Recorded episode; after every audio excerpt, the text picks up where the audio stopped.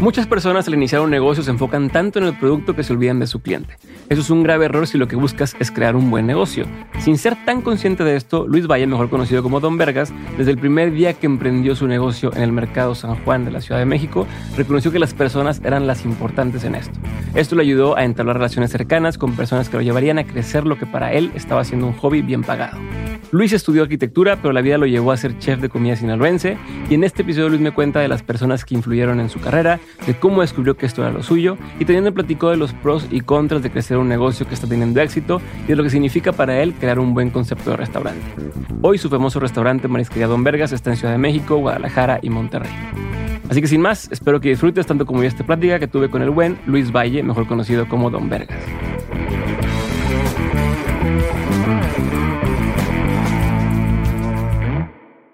No fue donde normalmente empezaría la conversación, pero te escuché decir eh, hace ratito en, una entrevista que estaba viendo de ti, dice que lo, lo, más bonito de trabajar con un equipo y demás es que al final te recuerden como una buena persona, ¿no? O sea, que digan, o sea, más allá de, ah, este es un líder chingón y nos enseñó tal, que tengan un recuerdo bonito de ti. ¿Cómo estás haciendo eso o cómo estás intentando lograr eso en el día a día en tu empresa? O sea, ¿cómo se ve eso bajado a acciones. Va, pues primero, Diego, buenas noches. Gracias por la invitación. Y a la pregunta que me haces, fíjate que creo que al inicio, o sea, de, empezar a entender cómo la gente te puede recordar como una buena gente, una buena persona, pues primero que nada es cuando estás, o sea, lo que te decía ahorita antes de empezar, que inicié con poquita gente, ahorita que hay mucha gente trabajando, pues me han pasado lapsos de que de repente me pierdo y lo que he estado tratando de hacer, pues es de acercarme a preguntarles, no sé, cuando voy al restaurante, cuando voy a Guadalajara, cuando voy a Monterrey, pues a la banda que colabora con nosotros, pues nada que nada, lo primero es cómo estás. O sea, el acercarse con la persona no tanto para decirle, oye, vete a hacer esto, cabrón. Pues primero es cómo estás. O sea, buen día, güey, ¿cómo te va? Entonces, he practicado ese ejercicio. Ahorita tengo como un mes y medio que no he estado como muy en friega, pero sí tengo, vengo llegando al restaurante y te emociona el hecho, al día de hoy no se me ha perdido esa emoción, de que llegas y te saludan con gusto la gente, no con miedo, sino es con el gusto de que, ay, ya llegó el chef, como que te extrañan. Y es eso, es de que, ¿cómo vas, Lexter? ¿Cómo vas, Pillo? O sea, ¿qué, qué hace falta? O sea, al final yo ahorita en lo personal y te lo comparto y, a la gente que nos está escuchando, yo ahorita me siento muy perdido. O sea, yo, yo en, en lo personal, porque siento que me está ganando el rush de, de, como querer avanzar. O sea, como que yo pensé que iba a ser fácil, se ha vuelto difícil. De repente yo pensaba que, ay, qué divertido estar yendo a Monterrey, a Guadalajara, a Tulum, México, nuevos proyectos aquí. Lo veía con mucha emoción. Y ahorita al final pues es cansado. Entonces como que como que no uno no piensa en eso al principio. Entonces ahorita que me hace esa pregunta me, me llega, se me hace una pregunta bonita y, y hasta me sirve como de recuerdo. O sea, es el, el, tema que es algo muy importante porque de repente creo que a todos nos pasa que tenemos buenas intenciones y de repente en el camino te vas desviando. Entonces ahorita que me dices eso es eso. O sea, yo practico con mis chavos. Cuando inicié te lo pongo un ejemplo. Éramos un equipo muy chiquito en el mercado. ¿Cuántas personas eran? Al principio era un chavo que le decía bebé, que trabajaba conmigo. Yo trabajé un, un, año en un restaurante, en un grupo que se llama Sonora Grill. Ellos me invitaron a trabajar a México y de ahí me saqué al bebé porque lo corrían, no sé qué, me lo jalé. y los otros chavos era gente que no eran cocineros, pero era gente que yo lo vi así. O sea, a lo mejor gente me puede criticar con lo que voy a decir, pero yo vi gente que no estudió en cocina, que no es una persona que cree que es un chef o algo así sino yo vi chavos con necesidad, o sea, con gente que quería trabajar. Entonces, cuando inicio con este equipo chiquito, que éramos tres, pues era como que un chavo que tenía 18, 17 años, el flaco, no, me acuerdo bien qué edad tenía, pero estaba apenas estudiando, eh, ingeniería, no sé en qué.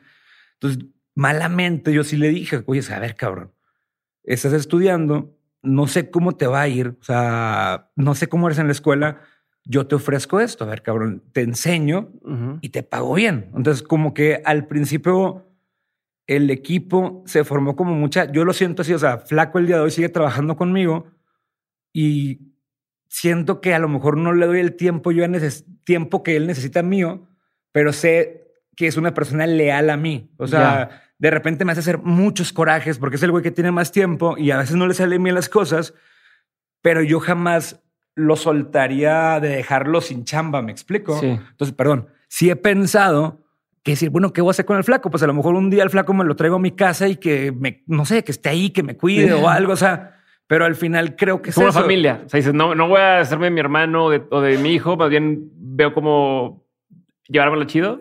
Es que yo mínimo, ahorita que, estábamos hablando antes de empezar, que me dices lo del tema del chef con el que trabajé y todo eso, que si yo tengo un pedo, pues somos norteños, tú eres de Monterrey, yo soy de Sinaloa.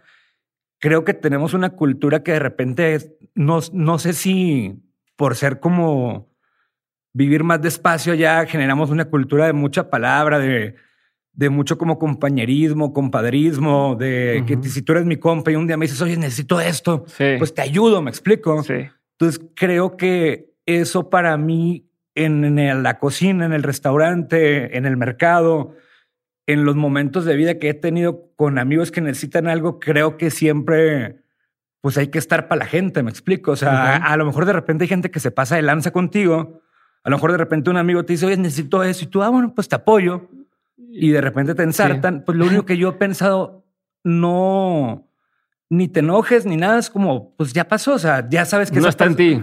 No, y sabes que esa persona pues a lo mejor no era tu persona, me explico. Sí. Pero mientras uno, ahorita retomando la pregunta de los colaboradores, de la gente que está, que, o sea, al final te comparto algo así muy honesto. Para mí, yo ya no soy como la, la pieza clave de mi negocio. Yo ya no lo soy. Ya es mi gente. Entonces, al final ya es como pues yo se la debo a ellos. Entonces, si yo de alguna forma les puedo retribuir, pues ya de eso se trata. O sea, creo que parte de cuando yo quise hacer mi negocito en el mercado y todo ese show, que nunca, te soy muy honesto, o sea, nunca pensé que iba en año de pandemia a abrirte restaurantes, como que no lo entendía. Pues no me o sea, nunca pensé que iba a haber tanta gente atrás ya ahorita de esto. Tan así que de repente me dan ganas de como decir, hey, ya estuvo. Ya, ya, ya, me, ya me enfadé. Sí, todo chingado su madre, ya pero, paz. Pero ahora, otra vez, esa pregunta que me diste al inicio se me hace muy buena para iniciar, porque es eso. O sea, ahorita lo que me mantiene a mí, que digo, oye, yo no voy a soltar esto, aunque personalmente, o sea, muy honesto, o sea, ahorita traigo de moda el PlayStation. ahorita quisiera estar echando balazos en el Call of Duty, pero pues es, digo, eso fuera mi comodidad para mí. Sí, pero ya te llevas de encuentro. Pero ya me llevo a un chorro de gente. Entonces creo que pues hay que empezar a entender qué es eso. O sea, ahorita mi tema es retomar a estar más cerca de la gente que son como piezas claves porque al final no puedes estar atrás del mesero, del garrotero, de, o sea, de todo el equipo, sino yo creo que como a lo que me gusta hacer y a como me gusta comer y como me gusta que sea el servicio, si hay un decir 12 meseros, si hay 10 cocineros, pues de esos 10 a lo mejor vas a ver chispa en 3, en 4, vas a ver chispa en un mesero. Entonces, pues como que acércate a esas personas, inviérteles tiempo. Yo creo que esa es la manera, o sea, como que sí estoy teniendo una, como, no, no, no, quiero decir la palabra crisis, pero sí estoy teniendo como de repente me dan como colapsos o no sé cómo decirlo, pero que de repente digo, a la mierda, ya me cansé. Pero creo que la, palabra, o sea, como que el, ejercicio de hacerlo es júntate con gente que veas que sea tenaz, que tenga capacidad, inviértele, no te estoy diciendo que todo tu tiempo, pero a lo mejor inviértele una hora al día de llegar, oye, a ver, cabrón, ¿cómo estás cortando? Un, decir, un ejemplo en cocinero. Oye, ¿cómo estás cortando, no sé, la cebolla? No, ¿sabes qué, cabrón? Pues te sacando como no es. Entonces, agarra un cuchillo, empiezas tú a cortarla con él, le enseñas. O sea, creo que va por ahí. y, es como qué bueno que estoy aquí porque ahorita platicando, normalmente, no sé, o sea, cuando he llegado hoy con un psicólogo, mi mamá es psicóloga, he ido a muchas terapias y entonces cuando tú estás platicando con alguien, te vas dando cuenta. De repente te, también te vas dando ideas. Entonces ahorita como que me quedé pensando en eso. Espero no recordarte a tu mamá porque no voy a hacer, pero este, ahí te va. Otra duda que tengo en línea con eso, y aprovechando que mencionas el tema de la expansión y demás. A ver, tú tuviste un un local, se puede decir, en el mercado San Juan, ocho sillas, se llenaba hasta la madre, eh, llegas a tener 500 personas eh, un domingo esperando para eso. Y de pronto tienes tres o cuatro restaurantes en, como dices, en Monterrey, Ciudad de México, Tulum, eh, y no sé si me acuerdo, Guadalajara también está por Sí. ahí. Dices, ¿cómo evitas que se pierda esa magia que existía en ese local? Porque en ese local estás tú todo el Te, tiempo. te tú- voy a hacer, Ajá. te voy a ser muy honesto y te voy a interrumpir ta- tantito porque lo- eso lo tengo muy a flor de piel. Yo, yo en realidad, el tema del mercado para mí, o sea, me va a escuchar a lo mejor muy romántico, muy chaqueta, pero es lo mejor que me ha pasado en la vida. O sea, el tema de ese año, porque fue un 3 de febrero, el día que se abrió. Tu cumpleaños, ¿no? Sí, mi cumpleaños. Y un 3 de febrero, el día que se cambió, o sea, que duró solo un año Ajá. fue el aprendizaje más grande en el tema como de un negocio de cocina. Fue como el la experiencia más gratificante, no tema dinero. O sea, e- e- eso es lo que me, o sea, en mi enseñanza, o sea, en mi camino, yo creo, o sea, me escucho a lo mejor muy señor, pero me di cuenta que no se trata de los centavos, que se trata de lo que te da, de conocer personas, de haber oportuni- oportunidades, o sea, como cosas muy raras que dices, oye, ¿qué pedo? O sea, hasta me enamoré, o sea, hasta anduve de fiestas, también mis mejores amigos el día de hoy son gente que iba a comer al mercado, o sea, no los de la primaria, ni la secundaria, Sí. ni la prepa, sino mis mejores amigos, mis hermanos. Tengo un güey que se llama Jorge Palacios, que es mi hermano. Ujú. O sea, lo conocí ahí. El güey llegaba y comía y se sentaba. Entonces, por eso te digo, el mercado, yo creo, o sea, a- al, se, se generó como un accidente para empezar. Ajá. O sea, fue como algo que no se vio que venía, pero fue lo que más me ha dado. Y aparte fue como, como, ¿cómo te explico? Hay un señor que se llama Marco Antonio Abad. Ok. Yo le decía papá cubano a ese señor. Ese señor lo conocí en un Sonora Grill. Él vivía a la vuelta. Y él es celíaco. O sea, él no come gluten y esas cosas. Y el chiste es de que yo venía llegando de Estados Unidos. Estuve trabajando un año con el chef, con Aquiles en Pachuca. Terminamos mal, me vine a México. Me ofrecieron esta chamba y me pusieron en el tema creativo a hacer un concepto que se llama parrilla urbana, hacer recetas y cosas así En Sonora Grill. en Sonora Grill en División del Norte y Eje 5. Ese señor llegó, o sea, yo, yo duré siete años en Estados Unidos, estuve un año con Aquiles en Sotero, en Pachuca, me vine para México, me ofrecieron esta chamba y dije, bueno, pues quiero estar en México, yo me enfadé a estar en Estados Unidos. Llega este señor a comer y me llama mucho la atención que un mesero dice, o sea, ¿sabes qué? Llegó un señor que dice que es ciliaco. Entonces como que el mesero me, no sabía qué ¿Qué pedo. pedo? Ajá, ¿Qué Entonces, significa? Yo venía de Houston, o sea, de que, a ver, es, allá es lo del día a día que, no, gluten free, que Claro. esto. Entonces dije, ah, no, pues rápido. Cagadamente, un proveedor me había traído unas pastas gluten free. Entonces ya salgo a la mesa, le pregunto, oye, hermano, porque hay muchos grados de que, ah, yo no puedo comer tal, tal, Sí. tal, tal. Este amigo no puede comer salsa soya más que especial, no podía comer ni esos polvos mágicos que le echan en la cocina, Maggi, esas cosas. Ajá. Ya me explicó que no. Ah, ni pedo, yo te lo cocino. Pum, me metí porque hasta de, de repente cuando te dedicas a la cocina, te aburre mucho lo mismo. Ya. Entonces cuando llega algo, ¿no? Sí, que sí. alguien no quiere hacer algo y que tienes que inventar, es cuando te emocionas, ¿me explico? Regresas al lado creativo. Eh, pa- pasas de la línea de producción a algo diferente. Me acuerdo que salgo, mm, lo conozco, le ofrezco y le meto y le hago una pasta en un, en el Josper es un horno de carbón que se abre, que tiene una muy alta temperatura, entonces una sarteneta esas que usa el Sonora Grill, le hice una pasta que no había en el menú, al vato le encanta y empezamos a cotorrear y empezaba él a comer con Maylin, su mujer, y con un perrito que se me olvida el nombre, que es como si fuera su hijo. Ajá. ¿Cuántos tiene el señor? Marco, no sé, güey, o sea, Marco debe tener como unos 50 años. Él era director de Televisa Deportes. Ok. O sea, era el creativo. Entonces este vato me dice, oye, ¿y tú qué haces aquí? Y yo, no, pues, pues esto, eso, lo otro. Yo trabajé con este chef, ¿sabes qué? Ya traíamos el plan. Una amiga que se llama Carol, o Fernando, el que me contrató en Sonora Grill, que él era como el chef director. Ujú. Traíamos el plan de abrir un negocio en el local de Carol, que ella tenía en el mercado, que lo había cerrado, que le había ido mal. Entonces era como que lo íbamos entre los tres. Fernando se bajó al barco, Carol y yo lo hicimos. Yo era el que cocinaba, Carol cobraba. Pero ya traía yo la idea cuando conozco a Marco y le platiqué. Y Marco fue el, el güey como que me, como que me Orientó. orientó. Pero lo más loco es que me orientó a lo que yo no sabía. O sea, me orientó en el tema. Él, otra vez, él, él es, era director de Televisa Deportes. Creo que su especialidad era como medios masivos de comunicación. O sea, como que era un güey de comunicación Sí, que hacía marcas. Él me empezó por primera vez en la vida. Yo no sabía de personajes. Me acuerdo que me puso el ejemplo de, de una chava, Yuya. Ajá. Me puso el ejemplo de. Una youtuber. Ajá. Pero de que no, que ya, ¿cómo, cómo es el negocio de esas gentes? Yo le dije, pues Marco, güey, a mí no me interesa eso. Ajá. O sea, no, no lo- no lo entiendo, no sé qué me estás hablando. No, que a ver, chef, tenemos que trabajar en una marca, que eso. Yo le platiqué que quería hacer un negocio que se llamara Don Vergas. Le platiqué el contexto de por qué Don Vergas. Al vato le encantó. Me acuerdo que él me regaló el primer logo de Don Vergas, pero me empezó a platicar cosas de unas fregaderas que se llaman círculos concéntricos Ujú. que me puso el ejemplo de CR7, que al final, pues el deporte más popular en el mundo es el fútbol. Es lo que tiene más views. O sea, lo veamos Ajá. como views. O sea, es lo que más ve la gente. Entonces, ok, el fútbol.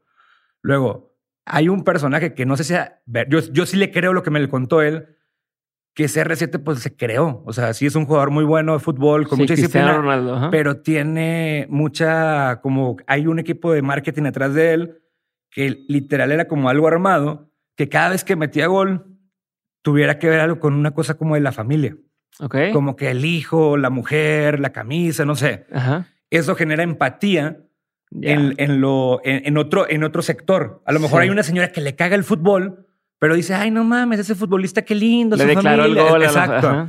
Ah, bueno, a lo mejor hay otra gente que le vale madre la familia, le vale madre el fútbol, pero le encantan los relojes. Ah, no, pues le ponemos el pinche reloj a este cabrón. O el tema fitness, o el tema. Entonces, él me explicó que pues, se hacen las marcas. Entonces, yo no sabía nada de marcas y me empezó a decir, vamos a trabajar en esto, chef. ¿Qué quieres tú? Yo le dije, a ver, pues yo quiero un negocio que se llame Don Vergas. porque Me dice, ¿y por qué Don Vergas? Y yo, no, pues por esto, por lo otro, esto. Pero siempre era la historia de que yo no quería cocinar en restaurantes, sino yo quería hacer como negocios de comida que me gustaran comer de Sinaloa o de Sonora, que es casi la misma gastronomía. Pues yo quiero abrir unos tacos de carne asada, pues yo quiero abrir unos hot dogs, pues yo quiero abrir mariscos, yo quiero abrir cosas que me gustan de allá, pero todo quiero que se llame Don Vergas. O sea, Don Ujú. Vergas mariscos, Don Vergas tacos, Don Vergas pollos, aquí se cae. Y la idea era hacer una holding, o sea, una como compañía Sí, sí, grande sí. Que, que fuera la de los centavos, que tuviera sus ramificaciones de negocio, pero que aparte siempre tuviera del lado izquierdo o el derecho, no sé, del lado que sea, Ajá. el tema de por qué es Don Vergas, que antes mi idea era darle comer a gente que no tuviera para comer, que era lo que hacíamos en el mercado. En el mercado se vendía chido, había utilidad, se le pagaba bien a los colaboradores y si sobraba centavos o quedaba ahí, sabes que hay tantos indigentes ahí, pues vamos a hacerle sándwich, vamos a hacerle fregaderas, como que darles un poco de cariño a esta gente y de Sí. atención. Porque yo sí pensaba en ese entonces, que ahorita, te digo, pensaba en ese entonces en el tema de la comida, porque ahorita los- lo muté para otro lado, que dice, pues al final si me dedico a vender comida, pues qué chido que pueda venir gente a pagar, pero también qué jodido que está llegando gente a comer y de repente te encontrás a un verga tirado ahí en el mercado y tú sí puedas llegar a comer, Ajá. pero o sea, es como que se, me Claro, hace, se me hace eh, incongruente. Exacto. Entonces se platicó con la gente del mercado que me mandaban a la chingada. Les dijo, oye, ¿saben qué? Quiero organizar cada dos, tres semanas una comida enfrente de la iglesia que está ahí atrás. Todos ponemos algo porque no quería que fuera yo el que lo llevara, sino fuera como Toda que la todo el comunidad. mercado y la madre. Pero la idea de eso era que eso era Don Vergas. O sea, Don Vergas era un nombre fuerte, un nombre que la gente pues decía, ay, qué grosero, lo que sea. Pero era, estaba de moda ese meme del Don Vergas, me acuerdo, por eso me tripié, del Don Vergas que era como el malilla, Sí, como el de abusivo. fila, exacto. mm, Sí. Y en Sinaloa la palabra verga, pues la gente en un ambiente normal, popular, la gente la palabra la usa para cosas buenas. Sí. Entonces era mi idea Está de que bien yo- verga, eres una verga, es como... era como mi idea de que yo quiero hacer un negocio que se llame Don Vergas, que esté bien chingón, pero que al final siempre tenga una buena causa. Sí. Este señor Marco hasta me acuerdo que me regañaba porque me decía, chef, no puedes hacer eso. Y yo, ¿qué? O sea, esta es una que me llamó la atención, que yo bien emocionado le hablo y le digo, es Marco, no mames, me siento súper bien. ¿Qué, qué hiciste? No, pues la neta, como que pues me puse a repartir centavos a, a la gente tirada en el centro, en, en Ajá. Navina Madero. No, chef, no puede hacer eso, que la madre está muy mal, porque no les estás ayudando. Y segunda, te pueden criticar de por qué no das más. O sea, Ya. si, si- si lo- Sí, es la gente de por qué diste nada más 100 pesos y no mil o lo que sea. Eh, Y, y- y el chiste, pues es que eso era Don Vergas. O sea, te lo estaba platicando porque el, el tema era, al final Don Vergas, yo lo veía como, dije, pues a lo mejor pega, o sea, no, no le creía yo a Marco porque se me hacía muy fantasioso en el tema de que si todo los, lo que él me decía lo hacíamos como debía ser, hicimos un ejercicio. ¿Cuántos mariscos en Ciudad de México hay que son estilo Sinaloa? No sé, fuimos a 15. Él y yo de que íbamos y veíamos eso. Ya, ah, pues sí, estilo Sinaloa, X. Y no había nada sinaloense. O sea, no había ni una hostess. O sea, era como que sí, le puse estilo Sinaloa, pero no, pero no, te sentías en Sinaloa. Entonces, cagadamente, la primera vez que lo digo ahorita en público esto, o sea, cuando tú llegabas al mercado, no era como que yo tuviera un speech, pero sí me metí al personaje de más sinaloense. ¿me sí, sí, sí, hasta más acento y todo el tema. Pero lo, loco fue que me di cuenta que sí funcionó.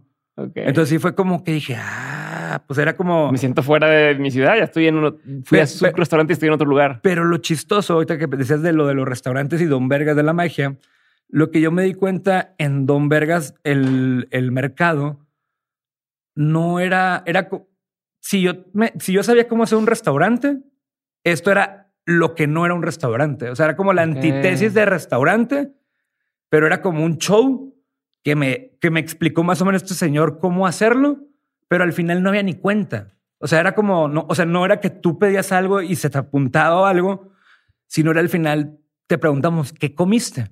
Entonces la gente... la confianza de... Pero otra vez, era un tema cultural porque en Sinaloa así somos. Es como, no te voy a chingar, me explico. Y sí pasaba. Sí, en Monterrey llegas y pides, ah, dame un orden de cinco tacos y luego le vas diciendo uno más y uno más. Y, al final, a mí en lo personal, a mí de repente me ha pasado en taquerías que no sé cuántos me comí. O sea, que ando pedo de algo. Y le digo, pues a ver, ¿cuántos crees que me comí? Le pregunto al taquero, no, pues tantos. ah, bueno, si me dice 10, te pago 15. ¿Me explico? O sea, porque también siento que por ahí va. Entonces, en el mercado, por la pregunta que me hiciste, lo de los restaurantes, mercado, o sea, está muy fuerte lo que te voy a decir. Yo no creo que en el restaurante vuelva a ver lo que había en el mercado. O sea, para mí, ahorita que me preguntas eso, me venía pensando en el lugar antes de quedarme dormido.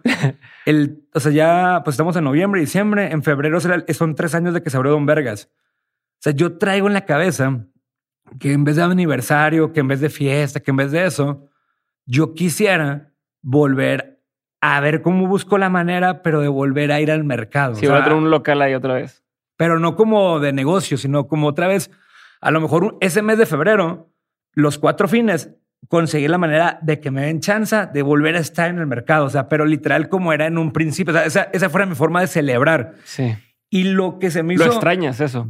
Putero. O sea, o sea, sí lo extraño mucho, pero no era algo viable. O sea, no era algo Escalable. O sea, no, deja tu escalable. No era algo posible. O sea, no era algo. Inicias un changarrito en una barra, no sé cuántos metros eran, si seis o siete, pero que habían ocho bancos.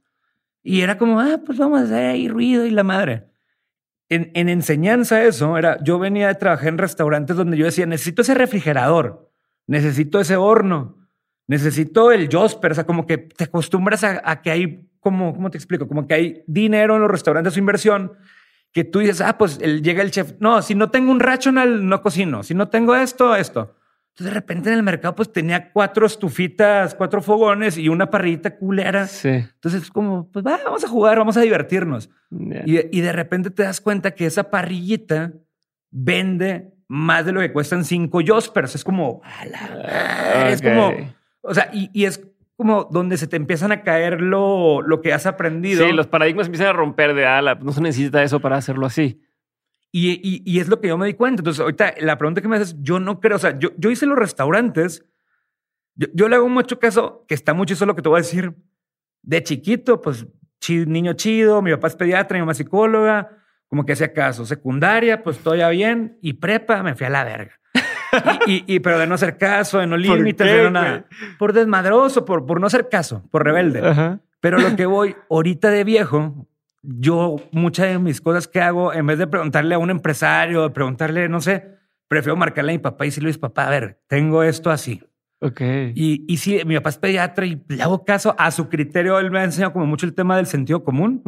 Pues mira, hijo, a ver, está increíble lo que te está pasando en el mercado, pero ¿cuántos años crees tú poder estar en el mercado atendiéndome. Decía, claro. Y yo, no, pues no, no, no sé.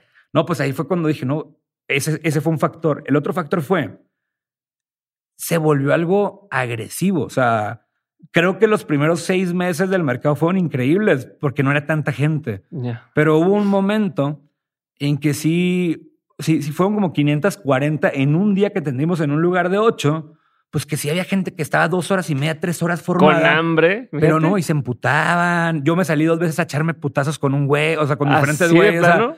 pero se empezó a volver como insostenible porque era la gente nos ganó. O sea, era como no, no, no. Sí. Es más, había veces que yo lo reconozco, no estaba ni chido. O sea, lo que salía de comer no estaba chido. O- otra cosa que siento que también me pasé, yo me ponía pedo. O sea, yo Ujú. trabajaba pedo y me valía verga y X y hacía lo que yo quería. Era tu fiesta, güey. Eh, Exacto. Pero ahí fue donde yo me di cuenta, a ver, güey, tienes un buen producto. Está rica la comida. O sea, el buen producto me refería como que a la marca. La, la comida pues está rica, el producto te lo traes de Sinaloa, los mejores ostiones, el mejor callo de hacha, lo que tú quieras, que no, que yo en ese entonces no había comido en Ciudad de México.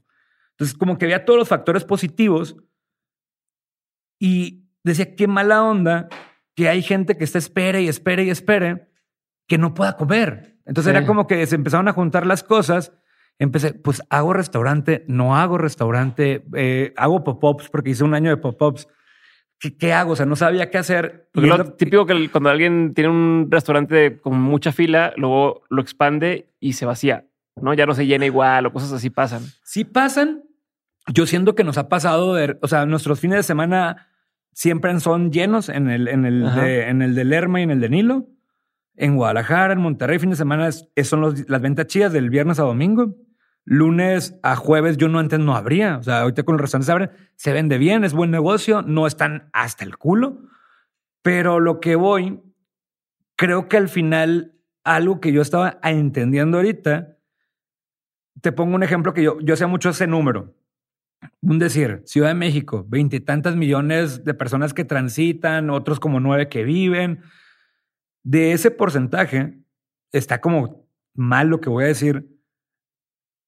Yo creo que ni el 1% de verdad sabe comer. O sea, saber comer me refiero a, a que saben realmente cómo de ser cada ingrediente que en un restaurante te venden. Te, digo eso porque, por ejemplo, yo tenía el callo de hacha más chingón que me traía de allá, que me lo volaba en Aeroméxico, llegaba, yo iba al, aeropuerto por él, me iba al mercado, abría las hieleras y me sacaba unos callos así duros, chingones, y no mames, decía, eso está verguísima. Entonces, de repente llegaba X persona, un cliente normal de aquí de Ciudad de México, y le daba yo bien emocionado los callos más chingones que se ya come en su vida, y el vato me lo regresaba y me decía, oye, este callo no está bueno. Y yo, ¿Por? ¿Cómo? No, pues es que está muy duro. Yo, no Ah. mames, verga. O sea, como que la gente está acostumbrada a comer el callo congelado, Sí. que cuando lo congelas se aguadea. O al Entonces- revés, el pulpo al revés, de que dámelo casi, casi, dámelo chicloso. Este cabrón no así, güey, E- ¿sabes? ese es mi comentario que te digo que la gente no sabe comer Mm. y no está y no está mal que no sepan comer, pero ¿por qué vas a saber comer callo donde estás en la Ciudad de México que no hay mar? Claro. Pues no tienes por qué saber comerlo, me explico. sí, no es tu Entonces, responsabilidad y no hay... No, o sea, el que sabe comer callo a lo mejor es un pescador o un buzo que a lo mejor nunca ha salido de ahí, pero pues él sabe que el callo es así porque él lo saca, ¿me explico? Sí. Entonces es lo que yo pienso que no, pues la gente como que de repente se pierde, pero a lo mejor uno se emociona tanto que quieres dar lo mejor, lo mejor, como debe de ser. Y a lo mejor para mí era más padre estar en esa barrita chiquita donde yo atendía, donde yo daba, porque esas ocho personas que les daba se iban felices. Pero ya me di cuenta que de repente hay gente que va al restaurante a pasársela padre, a comer rico, pero le vale madre si el callo está duro, si el callo está aguado. sí, o sea, sí, sí. entonces es para mí ha sido bien difícil porque ahorita es eso, es como la transición de brincar, de dejar de pensar en mí Sí. y empezar a pensar en los clientes. ¿Me explico? Sí, O sea, es como En qué se mueve más, qué funciona bien. ahorita que, dijiste, ahorita que dijiste que vino Edo. O sea, Edo, yo lo amo y lo admiro. Edo estuvo el, el último día que tuve servicio en el mercado, o sea, mi Ujú. último día final de Ujú. que ya no iba a volver a abrir. Edo fue a comer y estaba ahí sentadito conmigo enfrente donde yo preparaba. Y ese cabrón yo lo admiro un chingo porque yo vivía en Estados Unidos y pues me gustaba mucho ir a los japoneses a Lo comer y todo ese pedo. Cuando llego a México digo, oye, es a la madre, pues ¿dónde voy a comer nigiri bueno aquí en México? Me puse a googlear y me salió Sushi Kyo, el de, el de Abre. Entonces de repente hablé porque tenía ganas de comer sushi, Marco, y me dicen, ah, no, sí, aquí tenemos, son 12 o 13 lugares, no sé cuántos, pero para hacer reservación tienes que dejar tu tarjeta. O sea, darte tus números y el, número de atrás y todo ese pedo. Entonces yo dije, ¿qué pedo que en México estén haciendo eso? O sea, no entendí pero me sentí mal porque cuando en Estados Unidos me pidían mi tarjeta la das Como y no la haces de pedo. Entonces dije, no, pues a ver, verga, pues la voy a dar. Entonces me acuerdo que voy, llego, como. Comí como si estuviera comiendo en el mejor de Nueva York, en Kio. Y me acuerdo que me hizo mucho, yo todavía pasaba mucho lo de dólares a pesos en, en la vida aquí. Y dije, no mames, o sea, yo en, en Nueva York me he gastado, no sé, 400, 500 dólares en una sentada no mames, aquí comí por 150 dólares y andaba yo haciendo la de pedo de que no quería dar mi tarjeta. Ah. y la neta comí más rico que allá, güey. Entonces ahí fue donde dije, ¿quién es este verga? O sea, no entendía yo quién era este güey ni nada. Por azar del destino nos conocimos, nos hicimos amigos, esto, él fue a comer conmigo. Pero lo que te decía era el ejemplo, por eso yo siento que Edo no ha perdido el tema de hacer restaurantes de formato grande. O sea, su formato es barras chiquitas, pero te lo puedo asegurar que el segmento que va con Edo, el cliente, es un porcentaje mínimo en la población, ¿me explico? Sí. Entonces, parte del concepto de Don Vergas, que es donde yo digo, tengo que ser congruente conmigo, yo no quiero ser un restaurante, o sea, caro, no quiero ser un restaurante para pura gente de un nivel, sino el día que yo dije, quiero hacer restaurantes, no quería perderlo del mercado. Lo, la magia del mercado era que de repente llegaba un senador pero de repente llegaba un chavo que yo sabía que se dedicaba como a no a recoger, no, no, no de tema de recoger basura, sino como que reciclaba cosas. No entendía qué hacía, pero siempre llegaba ese güey a comer, cada 15 días iba. Pero eso era lo que decía, qué padre el mercado. Sí, que es para todos. Que de repente era todo el tipo de gente. O sea, de repente a lo mejor en Mazarik no ves a la gente que iba al mercado. Entonces yo cuando hago los restaurantes digo, pues a mí lo que me interesa es que al final siga llegando. O sea, mi sueño ideal fuera que fuera la gente del mercado. O sea, por eso Don Vergas, restaurante, no quiero que pierda ese formato. O sea, ahorita estamos haciendo un restaurante nuevo que es otro formato, que, que es, siento un segmento para gente polanco, caros y todo esto. Pero los Don Vergas para mí son como que tienen que ser esta magia de popular, de relajo, de fiesta. O sea, por eso yo al principio tenía la idea de meterle mantel blanco. Empezó la... O sea, y, otra cosa cagada es que las ideas que tiene uno, de repente te las va cambiando, no porque no se, o sea, por la situación de lo que está pasando. Ajá. Yo quería mantel blanco y pendeja así. Puta madre, pandemia. Prohibido los manteles blancos. Entonces ahora tenemos un mantel de plástico cagado. A la gente le gusta, pero no fue porque fue mi idea el mantel de plástico, sino fue porque me la cambió la pandemia. Me explico. Entonces, como que el mismo concepto te lo va cambiando y es eso, o sea, o sea yo, yo quisiera a lo mejor como chaquetamente volver al tema de a lo mejor tener una barrita chiquita de mercado y abrirla cuando yo quiera. Y que los restaurantes sigan fluyendo, porque al final la gente que va a esa barrita es la gente que se ha vuelto como mi familia, amigos, gente que le gusta, o sea, gente que de verdad era. Había, hay un chavo que quiero mucho que se llama Chris Aburman o Abur, no me acuerdo se apellida. Ese señor iba, o sea, cada fin de semana con su mujer y yo lo ponía a pelar camarones. o sea, se, ponía, a ayudarte y, era cliente. Y pagaba el cabrón. O sea, eso, era lo que O sea, otro amigo que le decimos pechos, o sea, llegaba a comer. Oye, güey, vente, métete, ponte a exprimir limones. Entonces, esa gente, yo creo que también, así como yo extraño la barra del mercado, o sea, ellos también extrañan eso. Sí, sentirse parte de, en ningún lado lo haces. E, no existe ese, ese pedo. Pero, bueno, imagínate también que recargas, es como cargar gasolina, el regresar a eso para ti o poder volver a tenerlo. Pero entonces, ¿cómo hoy que ya no estás ahí dentro del, restaurante, o sea, hablando de la, de la barra en el mercado, pero tampoco en los restaurantes grandes no estás, no estás ahí? Y aunque estuvieras cocinando, estás detrás de cámaras, ¿no? No estás como en la barra que estás ahí en contacto directo. Eh, y, tu rol cambió. Cambió durísimo. No, pero ahora eres esta especie de imagen también de, como lo decía el señor este, Marco Antonio Abad, pues ya se vuelve una marca, ¿no? De, de, Don Vergas, das una imagen, ya tienes una responsabilidad distinta. ¿Qué, ¿Qué, cambió para ti? ¿Qué has entendido diferente y, y qué está bien y qué no te encanta esta nueva faceta? Me, la verdad, en el tema de...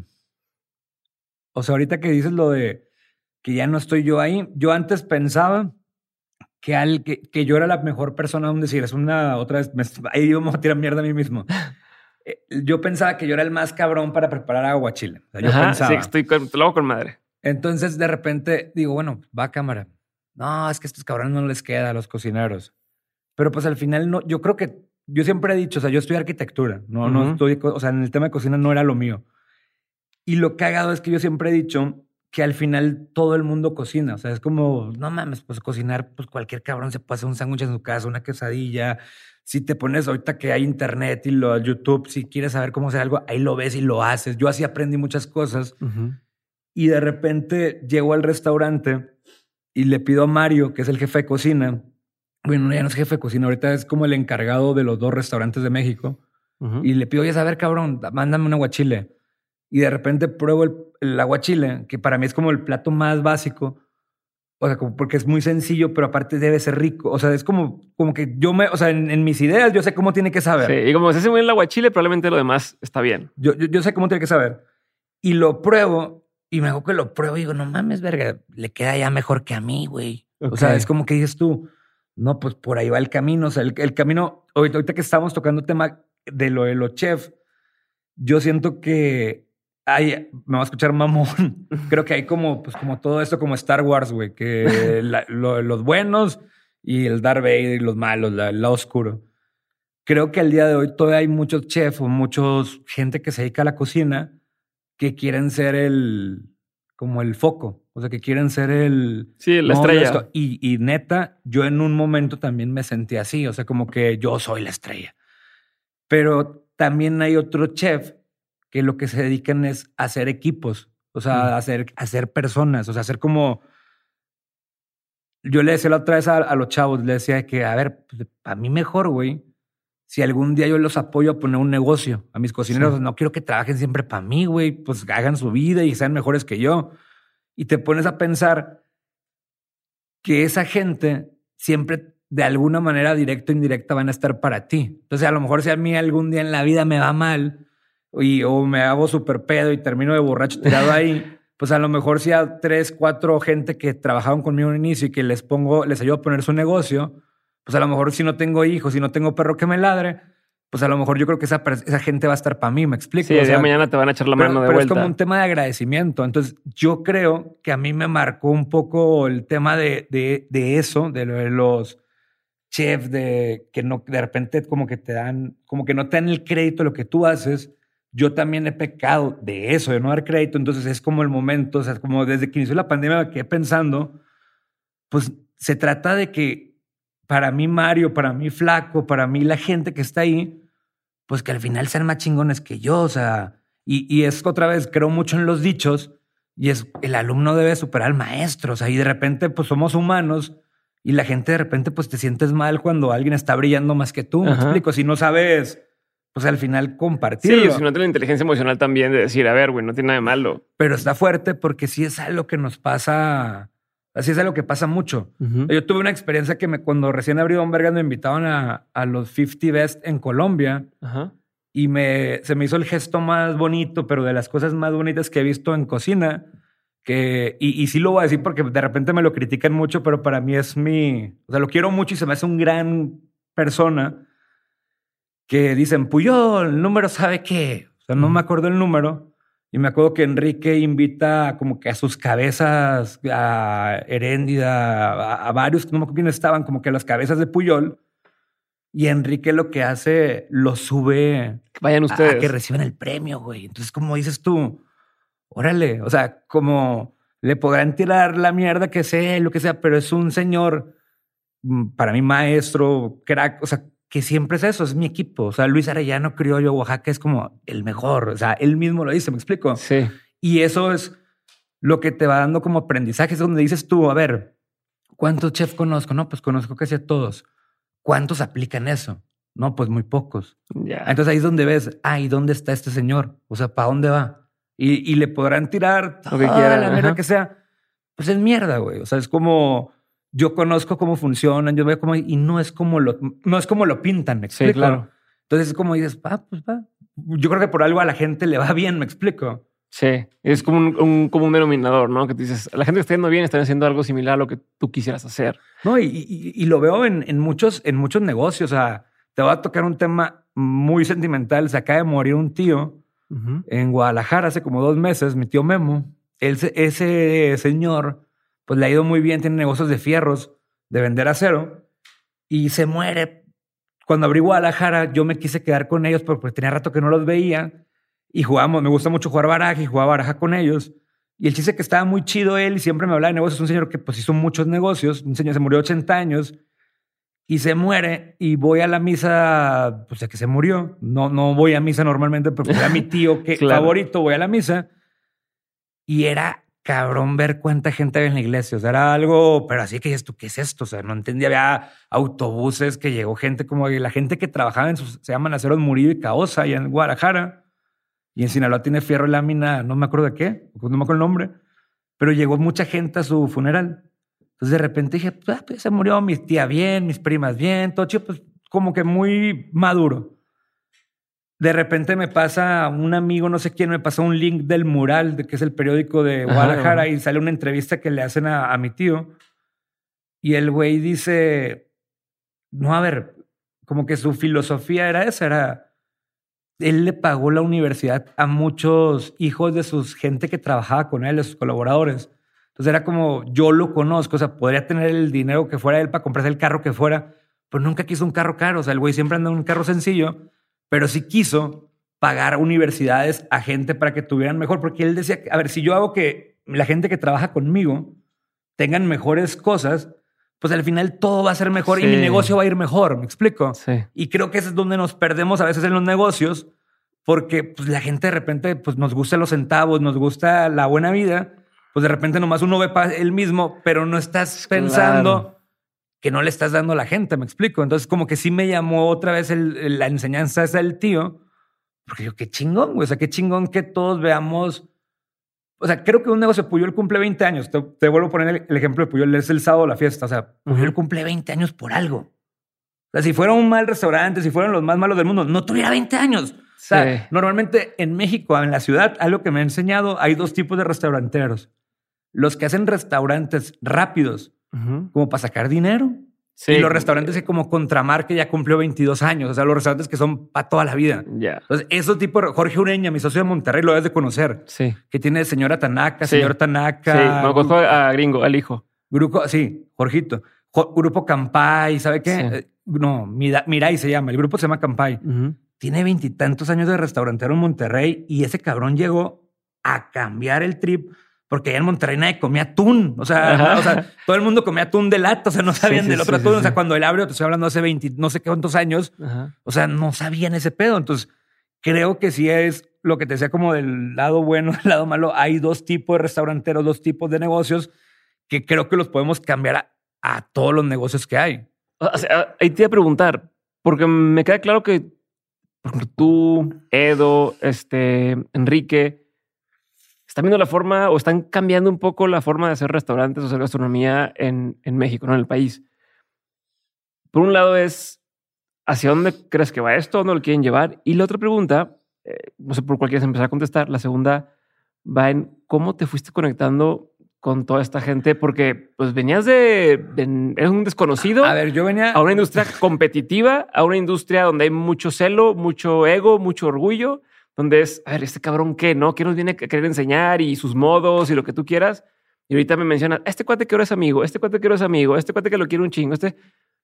¿Cómo? ¿Y por qué? La neta, ahí sí, Aquiles Chávez. O sea, para mí ahí sí es como mi tema. Aquiles fue como que el primer persona que creyó en mí cuando yo estaba. Me fui a Houston con él. Le hablé, lo, cono- lo conocí en una expo, me acuerdo. Entonces, ¿Tú como qué que- hacías y el que, cómo, cómo te... Eh, yo lo conocí, tengo dos primos en Sinaloa que se llaman Carlos y Héctor, son, son cuates, y ellos me, me invitaron a que fuera a un... Cuando estaba estudiando arquitectura, me invitaron ellos a que fuera, porque sí, de- a ver, yo cocino desde niño, o sea, siempre he cocinado desde los seis años. Tu Yo- creo, mi, te mi- pone- mi mamá Carmen me ha enseñado a cocinar y todo ese pedo, y me gusta cocinar. Pero nunca lo vi como negocio. O sea, dije, no mames, qué verga, van haciendo cocinero. O sea, no, no, vi- soy del rancho de Mochi, yo no tenía pensado ni salirme Sí, ni nada. ajá. Y el chiste es de que mis primos me decían, oye, cabrón, a ver, güey, cocinas muy bien. Como que me pagaron un congreso que se llamaba, no me acuerdo cómo se llamaba, lo, hacía, lo organizaba Cami- Cabimex, unos que hacen cocinas. Sí. Y ahí conocí a Enrique, pero yo como, pues como un cliente más del congreso. Me dieron un carnet, mis primos me regalaron un carnet VIP y tuve clases como magistrales con estas personas. Ok. Ya. varios chefs. Sí, y ahí conocí a Enrique, me cayó increíble, no entendí su cocina. En ese entonces, pues yo no sabía nada de cocina. Enrique Olvera. Sí, Ujú. y el- hicieron un pescado al vacío en, en una bolsa de plástico con aceite de oliva. Y yo me quedé, pues, pues, te, te estoy contando, Sí. yo creo que hace como 10 Claro, años o más. claro, claro. Pues yo me quedé como, no, no entiendo No, esto. O sea, pero, 20 años. o sea, pero pues o sea, es el chef chingón, decía yo, pues va, va cámara. Y en cambio Aquiles, me acuerdo que su clase fue muy divertida, como que echa chiste y todo, y ese güey me cayó increíble. Entonces Ajá. como que hubo relación, intercambiamos teléfonos. Yo le dije que yo era de Sinaloa, que sabe qué, y que, ah, que él decía que Sinaloa tenía buenos mariscos. Me acuerdo que estaban de moda los Blackberries ¿En qué ciudad fue esto? en Monterrey, de Ah, hecho. ok, ujú. Era el congreso fue, lo, lo organizaba el, el ICUM, la clase magistral Ajá, fue en el ajá, ICUM ajá. y no me acuerdo bien cómo era el nombre del congreso. Pero el chiste fue que regresó a Mochis, yo estaba haciendo arquitectura y iba a comerme unos callos, iba a comerme un marisco, algo, y le mandaba foto, me acuerdo, pues ni existía el WhatsApp, era el BlackBerry, Ajá. y le mandaba una foto a la que le ah, no, se ve chingón eso y la verga. Entonces, como que hubo relación. Yo me fui a vivir a Estados Unidos, estaba medio aburrido ya porque no, o sea, como que no encontraba qué hacer. Y le hablé a Aquiles y le dije, oye, ¿sabes qué, cabrón? Ando valiendo madre acá, estoy medio aburrido, ¿qué pedo, güey? No, no tienes chamba y de lo que sea. Le dije, como que quería incursionar en el tema de la cocina. Ajá. Y el güey me dijo, pues sí, güey, vente aquí, chamba, aquí hay una staff house y la madre. Y yo, ah, pues va, güey. O sea, literal, eso fue. fue por buen pedo. O sea, no tenían razón por. No, no, no. Y ni tenías experiencia como para decir- Ni para nada, y ni hablamos de dinero, no hablamos de nada. O sea, nomás, oye, ¿me puedes recibir? Ah, Pues sí, vente a trabajar aquí. Entonces a mí se me hizo muy fácil. O sea, ponle que eso fue un sábado, un domingo. O sea, fue una llamada que tú me marcas, tú eres yo, yo soy el Aquiles, me marcas. Y yo, ah, sí, vente, güey. Y al día siguiente le marco en el aeropuerto de Houston y ya llegué. El vato se cagó de la risa y dice este pendejo, porque, o sea, como que el vato no entendía. Sí, como que Pues, pues, pues, es como cuando dicen, oye, ¿cuándo nos vemos? O sea, sí, no, luego nos no- vemos. No, pusimos fecha, güey. Entonces, que, ay, güey, ya llegué. ¿Cómo llegó al restaurante? O sea, puta vida, vida Houston, güey. O sea, eh, fue por mí, llegamos, me presentó, todo chido. Y literal a chambear, güey. O sea, me empecé a trabajar de como que en la freidora. Entrabas a la cocina, estaba el área fría, estaba el expo donde el chef cantaba comandas, un horno, estufas y la freidora. Y me, me clavaron en la freidora. Ajá. Y ahí me pusieron a, a pendejear, güey. Y yo decía, pues qué raro esto, pero pues me va a divertir. O sea, como que me la empecé a pasar padre. Y Tú tienes que 20 años yo creo que sí. y él tenía, o sea, era mucho más grande que tú. sí. O sea, el Aquiles ha de tener unos 47. ponle que tenía 30 y tantos. Ponle que me llevaba. No, yo creo que tenía más.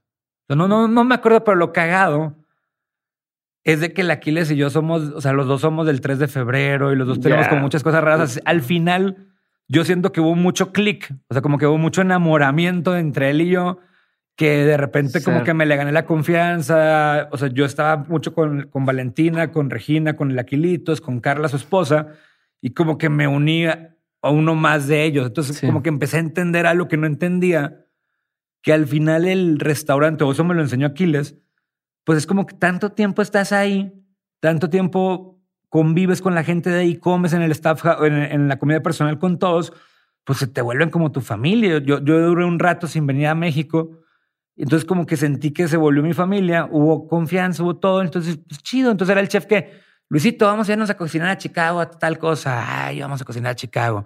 Entonces, Aquiles a mí, yo lo quiero, pero un chingo, te digo, tuvimos un pedo. Pero el tema fue que me acuerdo la primera vez que regresé a México, regresé a Monterrey, de hecho. Ujú. Entonces le digo, oye, Saki, voy a ir a México, que sabe qué, tengo que, tengo que ir, no sé qué, no me acuerdo que tenía que venir, pero tenía que hacer un trámite. Entonces llegué a Monterrey y le digo, oye, Saki, les quiero conocer comida de Monterrey, quiero conocer restaurantes y esto. Entonces Aquiles me dijo, ah, va cámara. Entonces le habló a sus amigos que él tenía en ese entonces. Entonces como que no sé, no sé bien qué les dijo, pero les encargó a mí. O sea, no sé, creo que a uno le dijo que yo era un inversionista o que era un cocinero, no sé qué chingados le dijo, Ajá. pero les echó ahí Cuida- algo. cuídenmelo, Exacto. cuenta. Y me acuerdo que me recibió, yo ni sabía quién era, pero me recibió Adrián Herrera. Entonces fue como, ah, qué personajazo. Me acuerdo que igual me enamoré del Adrián, del loco. y tenía la fonda él en ese entonces. San come, Francisco, co- come sí. riquísimo, todo chido. Por la pregunta me decías cómo me Sí, como- relacioné. ajá. Entonces de repente también me ha hecho reservación con un chef que se llama Dante Ferrer, Ujú. que tenía Neuquén y Sí. que luego Alodé, algo así. Y ahora tiene Dante Fuego y Brasa aquí en, en Polanco. Sí. Entonces, otra vez voy a comer con Dante y como que fui el recomendado, el que mandó Aquiles. Fui con Guillermo González Beristain, que para mí fue como Sí. una institución de que no mames, el restaurante este que está en... Y el otro, el, el que está en Mind, Center, o no sé cómo se llama, el, Sí, no, no, no no el que te hace el guacamole en la mesa y que tiene a un chef que se llama Flaco. O sea, Sí, como que muy sí, chido.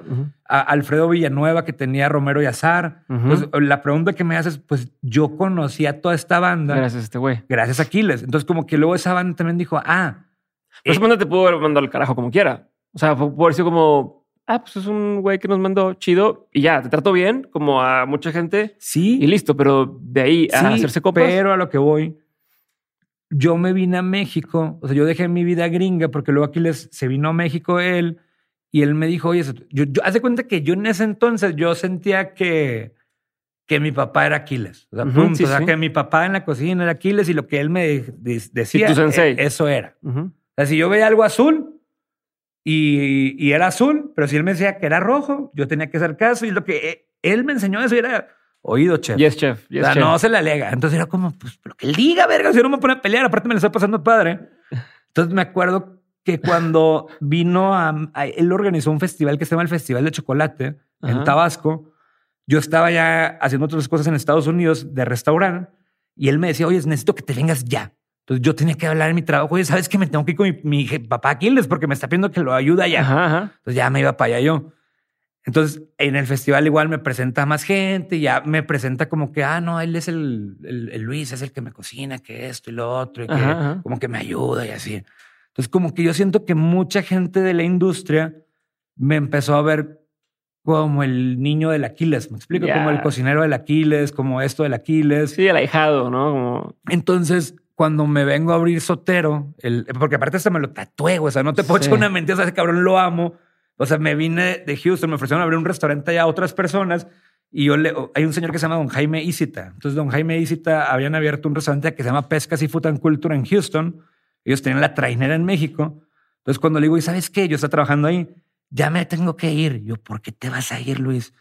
No, pues porque me está hablando mi papá. Aquí les vamos a abrir un restaurante en Pachuca. Y me, me vuelta a ver don Jaime. ¿Qué verga te hace a Pachuca? Vives en Houston. ajá. Queremos un restaurante chingón contigo. O sea, no, no entiendes tú, cabrón. O sea, ganaba en Sí, dólares. no hace sentido. pero ganaba en dólares muy bien allá. Y de repente, aquí vas a México, güey. O sea, como que no, como que no hace sentido a venirme a ganar 12 mil pesos al mes cuando ganaba, no sé, cinco veces más allá. Me explica Sí. como que no hay sentido. Pero era mi papá Aquiles. Me explico. Era como Sí, sí, que sí, ah, sí, le voy a sí, hacer sí, caso. hay que respetarlo. Y me, y me vine a Pachuca. No, y me acuerdo que don Jaime me dijo, la neta, cabrón, ojalá nunca pierdas eso. O sea, porque aparte el vato me quiso billetear de que me decía, oye, ver, pero te vamos a pagar más, quédate. Y yo, no, güey, no se trata de dinero. Se trata que le voy a ir a ayudar a abrir sotero, cocina de oficio, porque yo quería que ese restaurante fuera como que muy chingón. Entonces fue por eso me vine y el tema fue que pues sí estuvo divertidísimo. Hicimos la cocina, al final nos peleamos porque yo me pasé, o sea, sí me pasé de verga. Yo siento que mucha gente de, lo- de la pregunta de, lo, de los chef y eso, Ujú. Pues sabían las historias, versiones, lo que tú fuera. Y también sabían, pues, que de repente un pinche, el, el loquito del Aquiles, el desmadroso, el, no sé, el que hizo el cagadero, no sé qué versión se contó, abrió un changarro en el mercado que, Vamos se llama, que se llama. Don Vergas Mariscos. Entonces yo pienso que a lo mejor muchos de los chefs que llegaron a ir, pues ya me conocían, a lo mejor ya les caía bien, ya había convivido, pero todos dijeron, ah, mira, el, el loco que se portó mal Ya. abrió ese changarro. Entonces siento que va por ahí. Otra, o sea, en esa pregunta me acuerdo perfecto, cuando tenía la idea de abrir Don Vergas, Enrique estaba abriendo el, el Puyol Nuevo, en, ahí en Mazariqui, Tenis, o no sé cómo se llama la calle, y yo trabajaba en Sonora Grill Ujú. ya traía la idea de lo del, de lo del restaurante, de, de lo del mercado, de la barra. Sí. Entonces me acuerdo, por alguna ocasión, un motivo, no me acuerdo por qué llegué como al Family and Friends de Puyol Nuevo, o sea, como que había ahí prueba de menú y cosas así como invitados, y de repente en la mesa que está en la, como se la, la puerta de Puyol, de Esto, la- esto de Sonora fue des- después de que te peleaste, Sí, sacaron. me vine, y- me vine aquí. pero de lo del cómo con los esto, de repente, mm, no sé cómo terminé en el Family and Friends de esto de Puyol y estaba Enrique. Entonces Enrique se acordaba de mí, no se sentó con, en la mesa conmigo, comí, no sé, dos, tres cosas y le dije, oye, güey, tengo ganas, o sea, traigo la idea o de irme a Estados Unidos porque pues allá tenía negocio o quedarme en México, pero ya no me estaba gustando Sonora Grill y traíamos la idea de hacer Don Vergas, lo del mercado. Le dije, o poner un puestito en el mercado de San Juan y vender marisco. Le dije, no sé si Enrique me lo dijo de buena onda, de mala onda, de lo que fuera, pero me dijo, no sé si lo me dijo como ya cállate. sí te. Ajá. Sí, güey, hazlo, sí, esto lo otro. Ajá. Entonces yo dije, ah, pues lo hago, me explico. dijo, Es pon el puestito, chinga su madre. Ajá, ajá. Ok. Y, y también es como que digo, pues qué chido. O sea, es como a lo mejor él lo dijo nomás por decírmelo, o a lo mejor sí me dijo como que ándale, hazlo. Pero para mí en ese momento fue, ah, ok, ya me dijo este Era güey. la que señal sí. que esperabas, ¿no? Por así decirlo, de, huevo. Ya me dijo que sí, va. Y, y siento que la pregunta que me hiciste de la primera, de lo de los chefs, de eso, yo siento que eso tuvo mucho que ver. O sea, como que sí tenía ya la relación. Y al final es lo que te digo, o sea, el, el día de hoy me han ofrecido negocios de otras cosas, pero son a base de las relaciones que se han hecho en este negocio. Entonces, yo Ok. nunca pensé en meterme a, no sé, a un, te pongo un, un ejemplo, a un negocio inmobiliario. O sea, no, no, ahorita no. Pero de repente vas conociendo gente y te dices, oye, ¿sabes qué? Te invito a este negocio. Entonces tú decides como que sí. Entonces así fue al principio con lo, del, lo de los chefs. Creo que también eso me ayudó o ayudó al negocio a que como que se popularizara más. Sí. O sea, me acuerdo que el chef Benito, el Molina, el, su, su mamá, no me acuerdo de que estaba enferma, pero ya falleció. Y la última como que comida que tuvo con su mamá de salir fue en Don Vergas. Entonces es como que esas cosas que está bonito, me explico. Y Ujú. me acuerdo que le dio tortillas con mantequilla de marihuana y cosas así, como porque me gustaba jugar. Entonces son cosas bonitas que yo siento que Benito, pues, ha de tener como un recuerdo chido y Ya. también por eso él es lindo conmigo, me explico. O sea, he ido a Manzanilla y se porta muy chido y es como que qué buen pedo. O sea, se me, se me hace eso. Yo he tenido dudas de cocinar algo, de un decir, no sé cómo se cocina el abulón. Ajá. Entonces tengo el atrevimiento, la fortuna que agarro el teléfono. Oye, es Benito. Ya. Fíjate que nunca he cocinado bulón. ¿Cómo verga le hago? Entonces tomas tres, cinco minutos y me dice cómo hacerlo. Entonces, pues al final sí. O sea, al final yo siento que se la debo como que a mucha gente. Sí. Se la debo a la gente que va a comer. Pero al final es eso. Es como, pues en el pedir está el dar. En si yo soy buen pedo contigo, tú vas a ser buen pedo conmigo. Y siento pues que he sido buen pedo con la gente. O sea, por algo me han como echado la mano.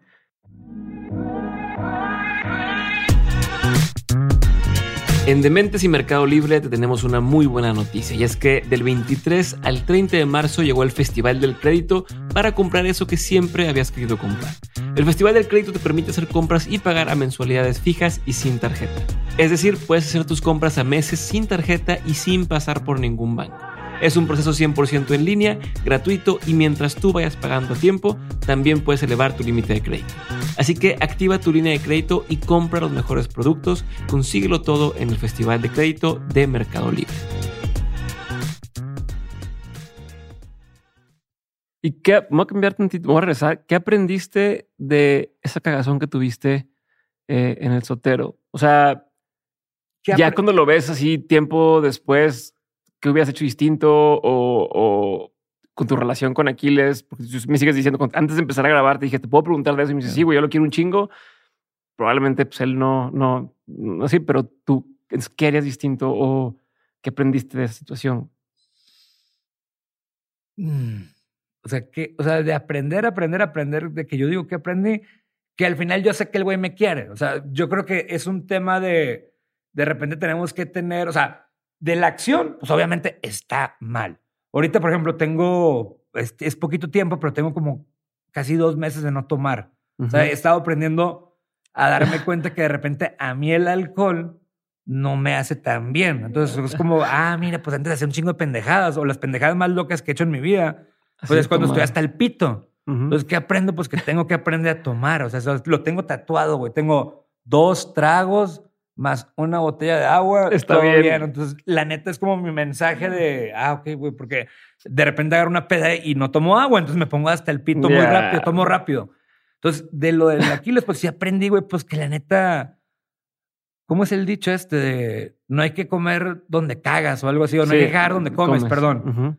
Y la neta, pues sí está mal, güey. O sea, uno de repente no lo ve, pero uno de repente, no de repente, uno debe respetar tu trabajo. O sea, es, como, o sea, no sé esto que sea, si es un foro o algo, pero no es como que a lo mejor de repente pues dices, a la verga, vamos a meternos perico, vamos a una orgía. O sea, pues es eso, o sea, no te debes de pasar de verga donde trabajas, punto. O sea, sí le debemos de tener un respeto a nuestra área de trabajo. O sea, de repente lo vemos como fácil o juguetón o esto, pero ahorita a mis 32 años yo digo, oye, güey, no está bien. O sea, no me voy a poner pedo ya en mis negocios. O sea, han sido... ¿Qué ejemplo voy a dar?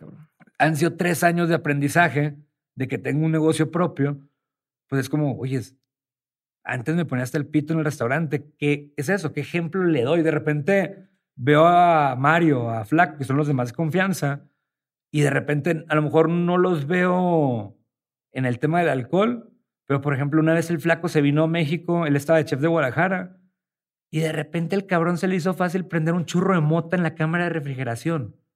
Entonces es como, a ver, pues ¿cómo verga lo regaño? O cómo le digo cuando yo también hago cosas que no están bien. Entonces, como. Yeah, autoridad moral. Obviamente sí lo regaño y le pego una chinga, güey, porque está mal. Pero ahorita, o sea, pensándolo, pues es que es eso. O sea, ¿qué aprendizaje? Pues no hay que hacer las cosas que no queramos que hagan alguien más. O sea, al final es como un bebé, güey. Pues si un bebé ve que eso es normal, pues, pues lo hace normal. Y a lo mejor en una cosa de chamba, pues también, ah, no mames, el pinche chef se pone hasta el pito y esto.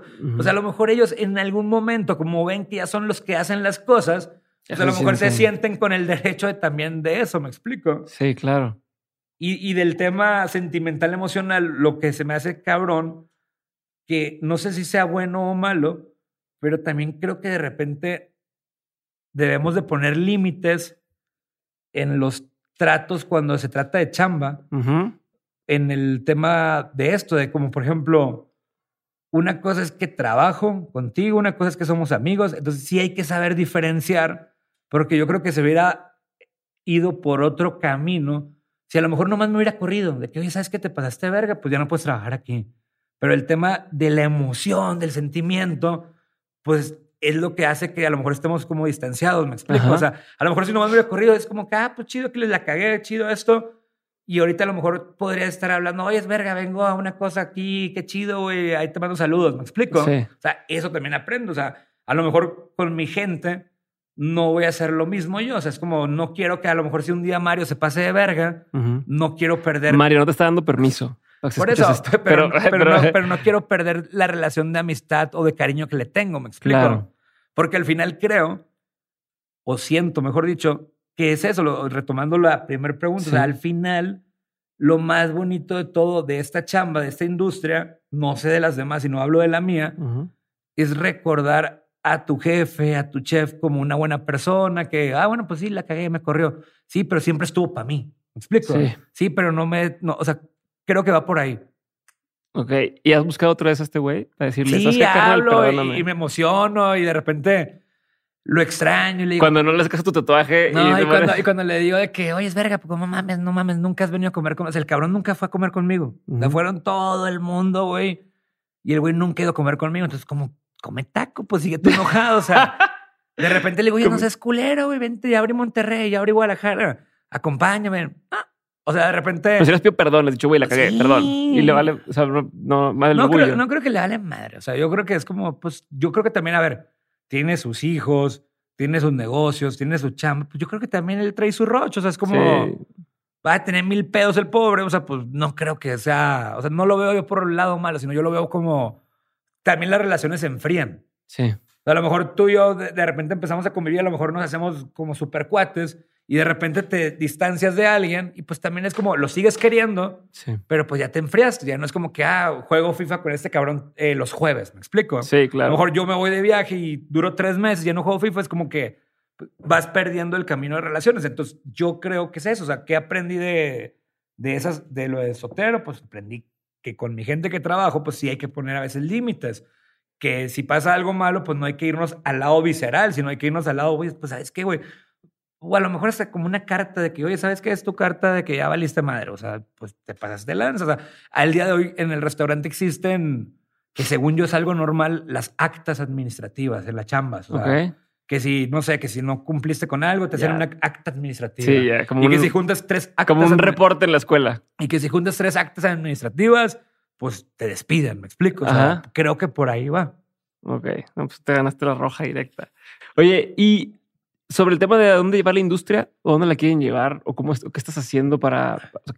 ¿Qué ves ahí? Fíjate que yo en lo personal, o sea, yo, yo creo que el día de hoy en Ciudad de México, pues cada vez hay conceptos más padres, cada vez hay conceptos que se me hacen más interesantes, hay conceptos como más innovadores, de repente hay un concepto que no he oído que me llama la atención de unos tacos asiáticos o chinos que tienen música electrónica, como que hay DJs, tas, tas, tas. Entonces creo que hay una industria muy diferente y muy volátil con ideas, pero creo que el camino que debemos de seguir los que queremos tener restaurantes que duren, o sea, de años, pues sí creo que tenemos que voltear un poquito más a lo clásico. O sea, creo que de repente sí hay lugares increíbles que me la paso fregoncísimo, pero de repente mi restaurante favorito no es ninguno de los que conocemos o de los de moda o de los trending topic, sino es uno que está en Hamburgo 97, el Dragón, que es, de, de- es un chino, y comer pato. Entonces creo que yo mínimo lo que yo quiero hacer, que de repente te digo, me pierdo, es hacer como restaurantes clásicos, o sea, como un Sí. tema como más tradicional, servicio al centro. Sea, ese es mi punto de vista. O sea, yo no quiero un restaurante que sí fue así, o sea, se fue como un tema moda, viral, o sea, yo me acuerdo cuando llegó este, este personaje que yo no sabía quién era, se llamaba Cultura Colectiva. Ajá, ajá. Y entonces llegan unos güeyes porque ya habían llegado antes a querernos grabar y hacer entrevistas y cosas así.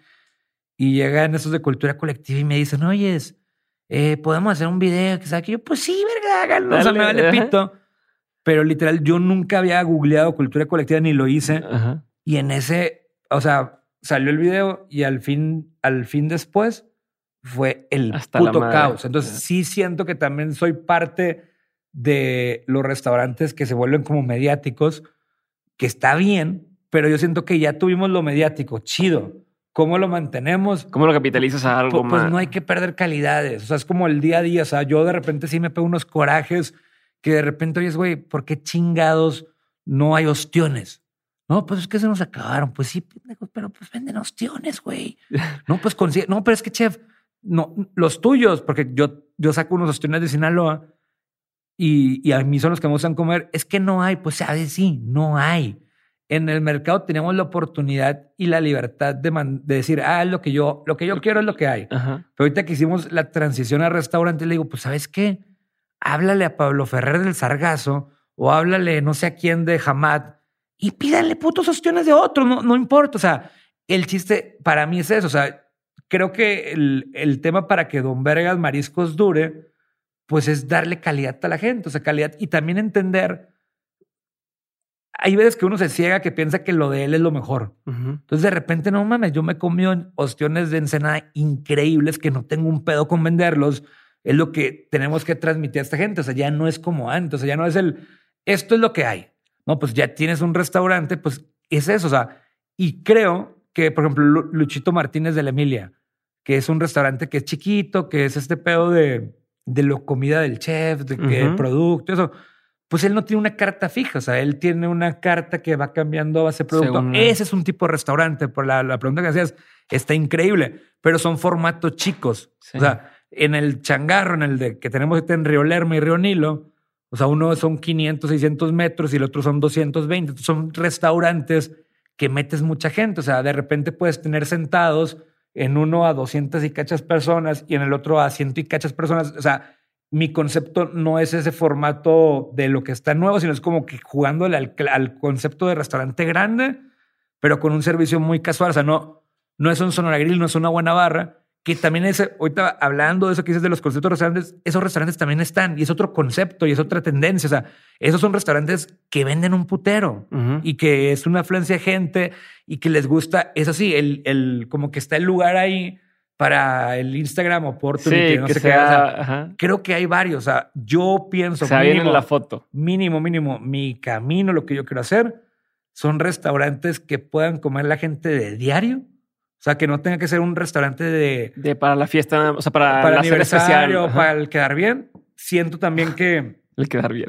que- siento también que no, eh, cuando abrimos los pollos, que yo no, o sea, los- al principio lo sentí como algo mal que pasó, porque los tuvimos que hacer mariscos, porque yo no quería los pollos tan grandes, eh, son los de Río Nilo, y los convertimos en mariscos porque al final la pollería yo quería que fuera una cosa de que puedes comer pollo dos personas por 300 pesos con todos tus sites y un refresco y lo que sea, que fuera Ujú. barato. Y la gente pues quería mariscos y los hicimos mariscos y se nos llena en fin de semana.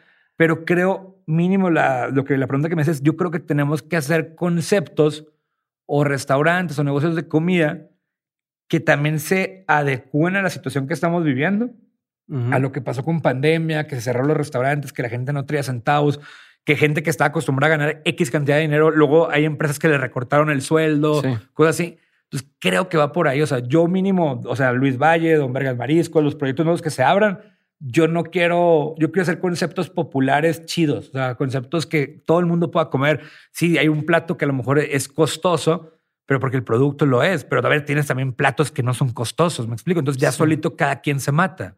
Se mata. Perfecto. A ver, tengo una última duda antes de cambiar de tema.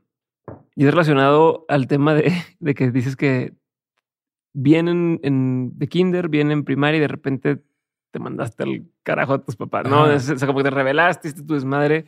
¿Qué crees que está pasando en ese entonces que te hizo ser así? O sea, que te hizo, no sé si perder Fíjate- cabeza, pero. Fíjate que no, no, no creo que nunca haya sido como, como que se haya hecho tanto desmadre, sino que siempre he sido muy fiestero y siempre he sido muy amiguero. Y hablándolo contigo como que me hace reflexión, pues al final creo que de repente tenemos los mismos patrones de que no mides peligro, que convives, que esto, a lo mejor ahorita mi chamba, pues es eso, que es atender, que es estar con la gente, pues a lo mejor de repente me va a llegar el más malo, a lo mejor de repente me va a llegar el más bueno. Pues es como, pues es esto, o sea, el- el- lo que ha sido toda mi vida es que siempre me he relacionado. Entonces me he relacionado con mucha gente chida, buena, interesante, padre, esto, mala, culera, lo otro. Pero al final ahorita, pues es eso, es como empieza a tener límites. O sea, es como de morro lo malo que hacía era eso, era pues me portaba mal, no hacía caso, no llegaba, me ponía hasta el pito, eh, hacía fiestas en la casa cuando no estaban mis papás, les generé conflicto, tuve el accidente del ojo, se preocuparon muchos ellos, porque me pongo a pensar yo en el lado ahorita, en aquel entonces me valía pito, pero ahorita ya de grande, pues veo a mi mamá y mi papá y digo, no mames, güey, imagínate qué hueva haber cargado que de repente te hablen y te digan, ah, tu hijo tuvo un accidente que le reventaron un ojo. Entonces yo me imagino, pues no es ser algo normal, me explico. Claro. Ah, tu hijo lo que van de agarrar putazos y le rompieron la mandíbula en dos pedazos. Es como, ¿por? Ajá. Entonces sí, sí creo que sí fue un dolor de cabeza para mis jefes. Ahorita creo que están contentos porque, por ejemplo, hablando con mi papá, de repente me, o sea, me hizo y es, güey, pues muy, o sea, muy raro, porque otra cosa que no, no te lo, no, no se los he compartido, cuando se me ocurrió abrir Don Vergas, que yo tenía esa idea, yo, yo no, no es como que me imagino las cosas, sino siempre lo he hecho desde chiquito, uno siente cuando van a pasar y cuando no van a pasar. O sea, es como cuando ves las cosas, como que tienen las corazonadas Sí, y lo viable. ahí hay algo. Entonces yo cuando dije, ah, Don Vergas, así, ah, ya había, ya había trabajado con Marco Antonio Abad, ya lo había visto, dije, pues esto, esto no sé. Yo sabía que iba a funcionar, nunca me imaginé que fuera al grado que funcionó, o que está funcionando, mejor dicho. Pero el, lo, lo cagado fue que cuando les dije eso, "No mames, mi mamá se emputó conmigo. ¿Cómo vas a abrir un negocio que se llame así? Sí, ese nombre. Eres, ¿no? eres un grosero, que sabe que mi papá igual como que no le daba gusto ni nada. Entonces, otra vez yo creo que en ese entonces fue como pinche Luis Armando, ya está grande, güey. Ya nos ha dado un chingo Y de sigue de con sus cosas. Y sigue con sus pendejadas. Entonces fue como que, ah, ok, va. Y me acuerdo cuando empezó como que todo este trip de que libros, o sea, me acuerdo que nos sacaban un libro de travesías, cosas así. Fue como, se quedaron Mm. como, ah, oh, o sea, y, y ahorita que leí lo de, es que no tengo mi celular, pero leí lo de tu, del podcast. Ajá, de mentes de- o de- de. pero sí, pero que sale como que las letritas blancas. Decía algo que me llamó mucho la atención de, como de cuando haces algo, Mira, ¿me pueden pasar mi celular? Nomás para, para, para leer Sí, a eso. ver, a ver, ¿qué- ¿a qué te refieres específicamente? Como de historias maníacas, güey. O sea, como de. Gen- Espérate. Gente que se ve de comida tradicional. Esto fue lo que me llamó la atención. Y, me, y dije, ah, qué chido, güey. Aquí está. o sea, ¿qué dice? Conversaciones prácticas sin censura con quienes se salieron del camino tradicional. O sea, la neta, yo sí me salí del camino. O sea, sí fue como me fui para otro lado, hice mucho cagadero, pero al final, pues es lo que hice. O sea, te forjó y te enseñó lo que al día para mí soy. O sea, es como no, no me siento, o sea, sí me siento como más aburrido a veces en, en mi persona porque ya no hago las pendejadas que hacía antes. Ajá. No las extraño, o sea, me divertí mucho, estuvo muy chido el cagadero y todo, pero al final creo que si no hubiera hecho ese cagadero, si no hubiera metido en pedo, si no hubiera hecho tanto desmadre, o sea, tanta mierda, pues nunca hubiera tenido la necesidad ni el trip de meterme como que al tema de las cocinas. O sea, a lo mejor ahorita tuviera una mujer en Sinaloa, una esposa, tres hijos, una minivan, o sea, a lo mejor si hubiera seguido mi camino, hiciera eso que no está mal, está chido, pero cuando te sales, yo lo veo, si te sales de los caminos, como que de lo que a lo mejor es como tu sociedad o la gente que te rodea, pues a veces a lo mejor ser la ovejita negra, de repente te hace otras puertas. O sea, yo ahorita no me veo, o sea, me encanta ir a Mochis de visita, pero yo no, no me veo ese trip de que ir a jugar golf, eh, los bebés, llevar, o sea, no, no, no lo vibro, pero pues sí siento que es eso, es como que te vas por otro lado. Chingón, Luis. Luis, vamos a pasar a una parte de preguntas concretas, ¿ok? Va. La pregunta es concreta, la respuesta no tiene que ser. Contestas y avanzamos. Primera pregunta, ¿cuál ha sido uno de los peores consejos que te han dado? Puede ser que lo hayas seguido o que lo hayas mandado a la fregada, pero que te lo hayan dado. No, pues la, verdad creo que me, retomo como cuando estaba muy chamaco o, más morrito, que todavía en casa de mis papás, pues no sé, como cuando un amigo te dice el consejo que me acuerdo mucho de que la cagaste, hiciste algo malo o algo pues decir de que, que nunca, si tú di que no, o sea, tú mientes. No aceptes y... No aceptes y que nadie te saque de ahí. Y no está chido. Chingón. ¿Cuál sería un buen consejo que te han dado? ¿Cuáles son los mejores consejos que te han dado? Yo creo que el mejor consejo, y, y no, no recuerdo quién me lo dio, pero lo he estado como analizando mucho últimamente en mis situaciones de vida que tengo el día de hoy que se me hace muy cursi, muy hippie, el tema de como que hazle caso a las corazonadas o a la primera, ¿cómo se dice? La primera a la primer pensamiento. Sí, tu intuición. Ajá, o sea, pero de repente sí es como el primero, como con lo, primero que tiene en la cabeza, hazle caso a eso. O sea, de repente sabes que no tienes que ir a ese lugar, no se te antoja, tienes hueva y esto, pero pues por necio, porque dices, ah, va a estar padre, pero tu primera intención o pensamiento fue, no, queda en la casa a dormir tranquilo. Entonces, creo que ese se me hace un muy buen consejo de que no sé si todos los seres humanos tenemos eso, pero yo me considero no el elegido, pero sí me considero que tengo un buen instinto. Buen instinto. Entonces, empezarle a hacer caso a mi, a mi intuición. Ok. ¿Qué sería un consejo que tú antes dabas como bueno? Cuando te dio un consejo, dijo, ay, quiero. Y tú le dices que esto es un buen consejo y ya con el tiempo ya no lo darías. Que dices, mm, ya cambiado de opinión. Mm. Yo creo que, y, lo, y, lo, y lo daba mucho, creo que hay otra forma. Yo inicié a trabajar en cocina grande, o sea, grande, o sea, ya de edad. O sea, había gente que inicia a los 16, 17, 18, inicié como los 20, 21. Y yo decía que el trabajar mucho, o sea, que el trabajar mucho, mucho, mucho, mucho. O sea, yo, yo duré de nunca haber trabajado de verdad en mi vida. Me metí a trabajar a cocina y me acuerdo que duré como un año, ocho meses de no descansar un día, porque aparte mis días de descanso cuando trabajaba con Aquiles, me, yo pedía chamba en otro restaurante porque quería aprender más cosas. Si es, según yo, le decía a muchos cocineros, no, es que te la tienes que romper, tienes que trabajar todos los días, chingale bien duro y a la verga.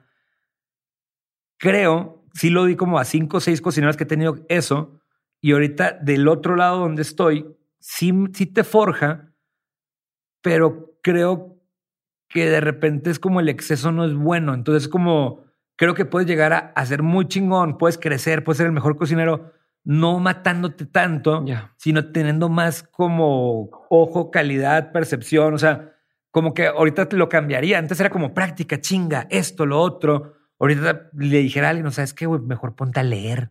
O sea, ponte, cómprate libros de recetas de diferentes, aunque no sepas el idioma, cómpratelo, verga. Y póntate a traducir y entiende, ah, ¿quieres aprender comida india? Ah, bueno, cómprate un libro en, en indio, no sé cómo se diga. Ah, bueno, agarra el Google y empieza a traducir y esto creo que por ahí va. O sea, antes yo pensaba que tenías que invertirle mucho tiempo y ahorita algo que, que sí, lo, sí, sí lo daba mucho ese consejo, el de, sacrificarte, el dejar de hacer las cosas y todo ese pedo, creo que no está... creo que hay otra forma de hacerlo más inteligente. Chingón, chingón.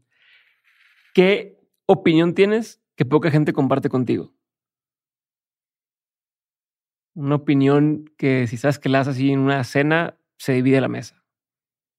No mames, me, van a patear ahorita, güey. O si no, no, me van a patear, güey. O sea, me van a patear, pero ¿qué opinión tengo? Amo AMLO, güey. Es como, o sea. ok, ¿por qué? Se, me hace muy chido, güey. Se me hace un gran tipo. O sea, lo, lo es como wow. me, me, gusta su trip. Ok. O sea, me, una, una vez me acuerdo y yo creo que él no se acuerda de mí de eso, pero una vez tuve un pedo con, no un pedo, o sea, no, no se armó tanto el pedo, pero estábamos en, en los chavos donde contaban chistes, güey, en Durango, a un lado de lo que es ahora, que es el, la Casa Oriente, o cómo se llama este? No soy de aquí. Bar Oriente. En Durango, cerca de Cibeles, había un lugar que se llama Cancán, que es de los niños de Sicario o de Eco. Y ahí contaban chistes como stand-up. Y yo empecé, cuando llegué a México, empecé a ir a ese lugar porque me gusta y vivía cerca y ah, escuchaba chistes. Y una vez estaba ahí el Chumel, Chumel, Chumel Torres, uno de los que salen ahí, pero que tenía como que hablar de política. Sí. Se empezó a tirarle mierda machina AMLO. Y yo me emputé. O sea, no, mames, estás de la verga. O sea, que... Porque yo me acuerdo que acaba de llegar de Ecuador. Me invitaron a... ¿Sí, Ecuador? No, en Quito es Ecuador. Sí. Y me sorprendió mucho Quito porque había ganado la izquierda y de repente a mí me gusta fumar Malboro blanco y me gusta tomar un whisky que se llama All Par. Entonces de repente pues iba a estar una semana allá y dije, ah, voy a comprar chupes, cigarros, esto. Y me llamó mucho la atención lo caro que eran los cigarros y el chupe. O sea, pero lo caro estúpido. O sea, me acuerdo que la porque aparte es en dólares en Ecuador. Y me acuerdo que la botella de Olpar, pues aquí en México costaba en ese entonces, no sé, 550 pesos. Ponle que 20, 20, 25 dólares. Y en Ecuador costaba 185 dólares americanos. Una caja, una caja de cigarros costaba, no sé, 50 dólares americanos. Y dije, ¿qué es esto? Porque está tan caro. Le pregunté a la gente que me había invitado a Ecuador. Me dice, no, pues es que esta, este, este, este gobierno pues es izquierdista, están cambiando las cosas y le empezaron a poner impuestos y precios muy altos a las cosas innecesarias para bajarle a, las cosas básicas para la gente. Entonces me acuerdo que esa vez con Chumel yo puse ese ejemplo que así en el en el tú como público le empezaste no no no no no ah. no, no, estábamos en la barra o sea, como que me lo habían presentado como que estamos platicando ahí. Yo dije a mí me encanta el tema este de, de, de AMLO de la izquierda como se diga. Mm, por el tema que siento que, a ver, su intención es demasiado buena. Creo que a lo mejor los caminos no son los mejores. Pero yo digo, a ver, si voy a fumar, si me voy a poner pedo, pues que me cueste más caro, güey.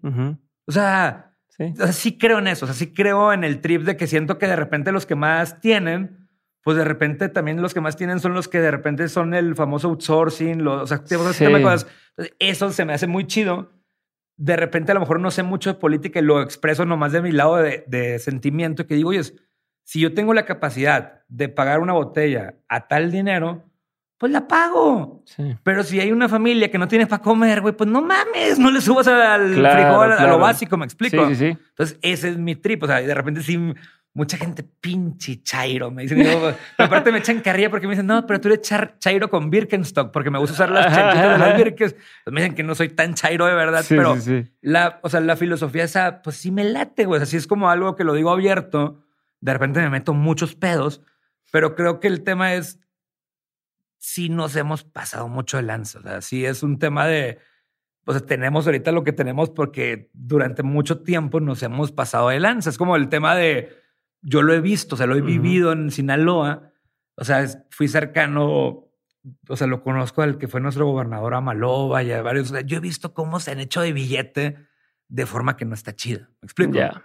por eso sí soy como, según yo, pro, pro AMLO. No sé cómo voy a terminar estos tres años. No sé si nos va a callar la boca, no sé si nos vamos a ir a la chingada, pero mínimo su intención de, de esto, pues yo digo, pues creo en eso, me explico.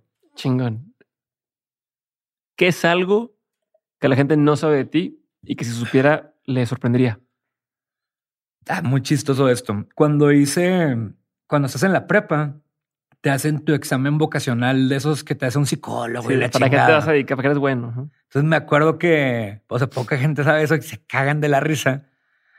Porque pues ya el psicólogo me hizo el examen y que según era un gran psicólogo que nos trajo el colegio, que nos hicieron los exámenes.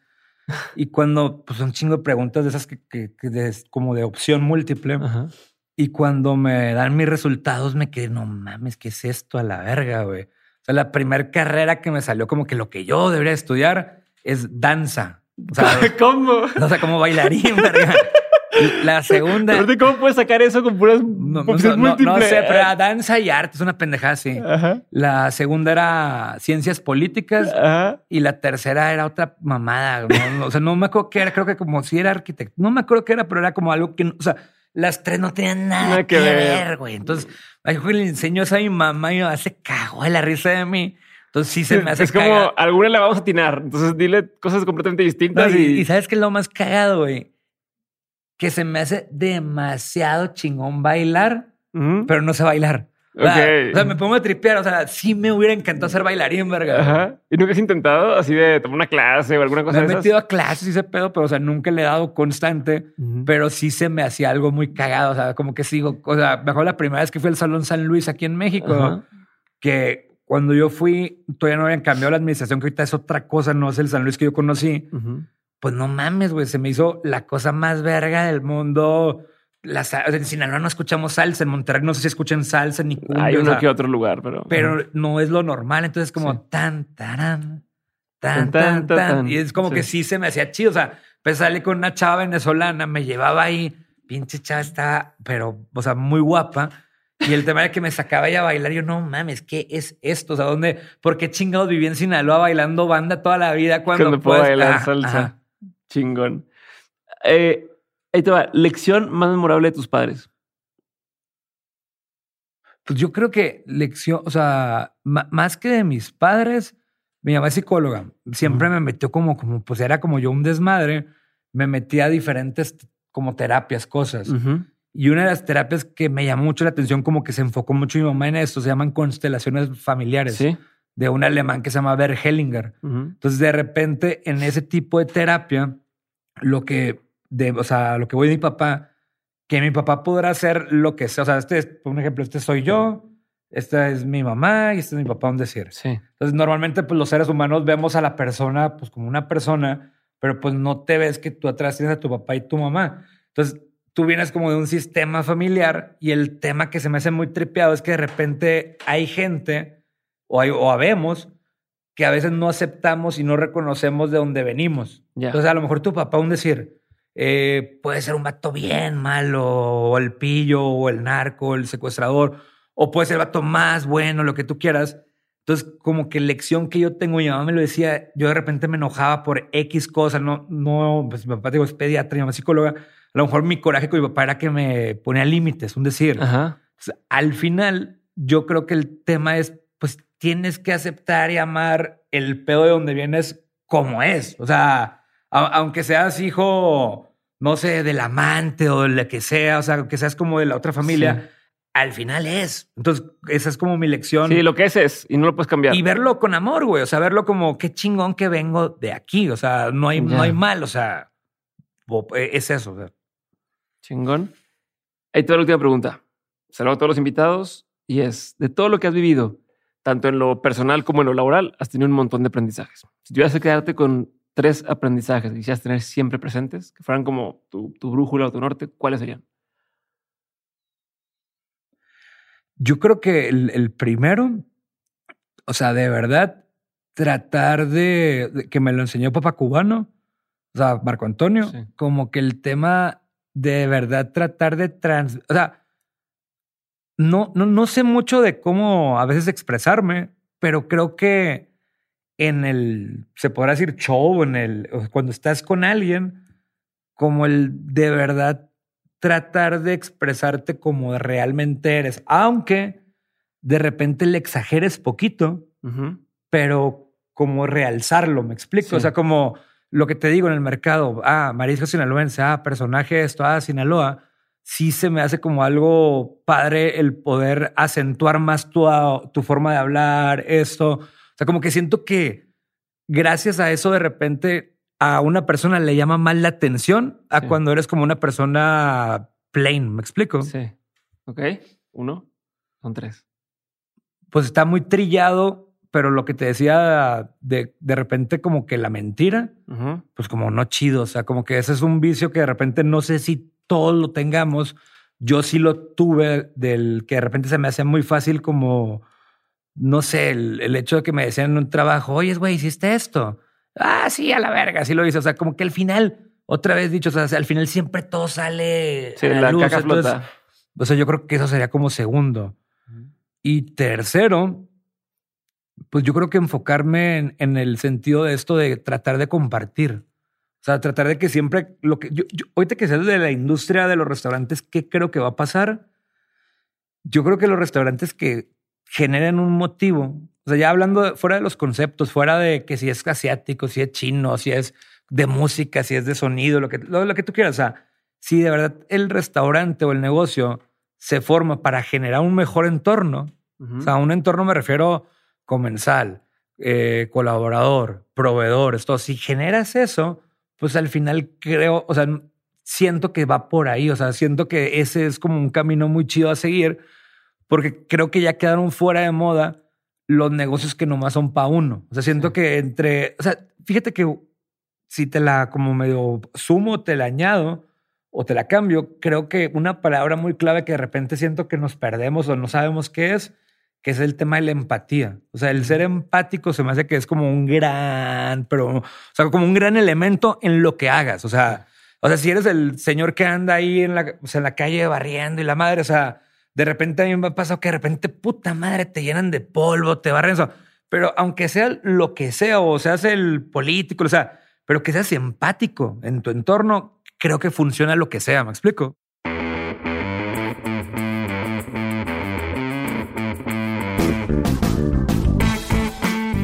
Gracias por haber escuchado este episodio y por ser parte de este movimiento que estamos construyendo en Dementes. Si quieres ayudarme a hacer que más personas abran su mente, desafíen el status quo y que hagan realidad sus proyectos, puedes hacerlo corriendo la voz. Comparte este episodio, sube lo que aprendiste a Twitter o Instagram, escríbele un mensaje o etiqueta a mis invitados haz algún clip y súbelo a tus redes sociales, pero sobre todo, y lo más fácil que puedes hacer, es darle clic a seguir este episodio o dejar una reseña y regalarnos 5 estrellas en Spotify o Apple Podcast. Cualquiera de estas acciones hacen toda la diferencia. Por último, si quieres seguir aprendiendo, recuerda que todas las semanas envío el 7 de 7, el newsletter para los innovadores, aprendedores y emprendedores. En este mail que recibes te comparto los mejores recursos que voy encontrando de forma completamente gratuita. Entra a dementes.mx para suscribirte o da clic en el enlace que aparece en la descripción de este episodio. Espero verte muy pronto en el siguiente episodio. Si te quedaste con la duda de algo, en la página también puedes encontrar las mapas de este episodio.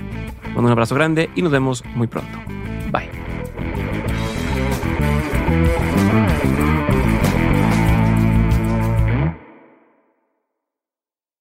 Hello, it is Ryan, and I was on a flight the other day playing one of my favorite social spin slot games on chumbacasino.com. I looked over the person sitting next to me, and you know what they were doing? They were also playing Chumba Casino. Coincidence? I think not. Everybody's loving having fun with it. Chumba Casino is home to hundreds of casino style games that you can play for free anytime, anywhere, even at 30,000 feet. So sign up now at chumbacasino.com to claim your free welcome bonus. That's chumbacasino.com and live the Chumba life. No purchase necessary. VGW, void, prohibited by law. See terms and conditions 18 plus.